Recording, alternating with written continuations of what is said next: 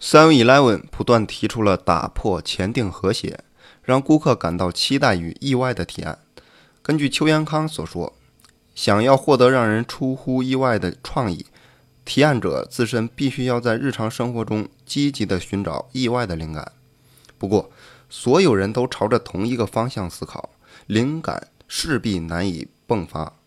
因此，邱元康建议公司设立特别的机动部队。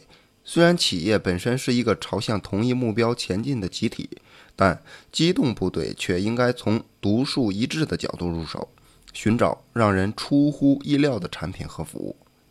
目前，在 Seven Eleven 总部中，正有这样一支被称作为“店铺创新团队”的机动部队，他们专门来探索未来便利店的经营方向。这就是我对他们提出的愿景。店铺创新的团队由二十到四十五岁的人新人和公司的中坚力量组成。他们作为机动部队呢，每天需要出发至各种不同的现场，例如通过考察住宅设备展览会这种乍看之下和便利店毫无关联的地方，想象未来的餐桌文化。如果把便利店比作为可可，那么创新团队就需要找到类似于黄油或者是文库本的事物。来吸收意外的灵感，从中摸索出未来的便利店的形象。创造新事物的道路虽然充满着艰难险阻，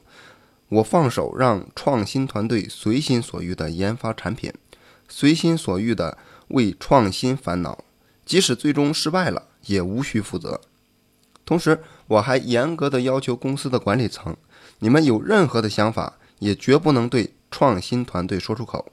因为我希望他们的挑战不受到任何历史经验的影响，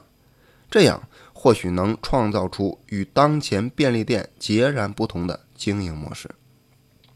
正如四十年前我创办三味来文便利店的时候，一定想不到顾客在便利店为三餐购物的场景一样，十年、二十年后的便利店也极有可能改头换面。总之，只要我们持之以恒地为消费者带来新鲜感。就永远不会被他们厌烦，便利店的市场也不可能饱和。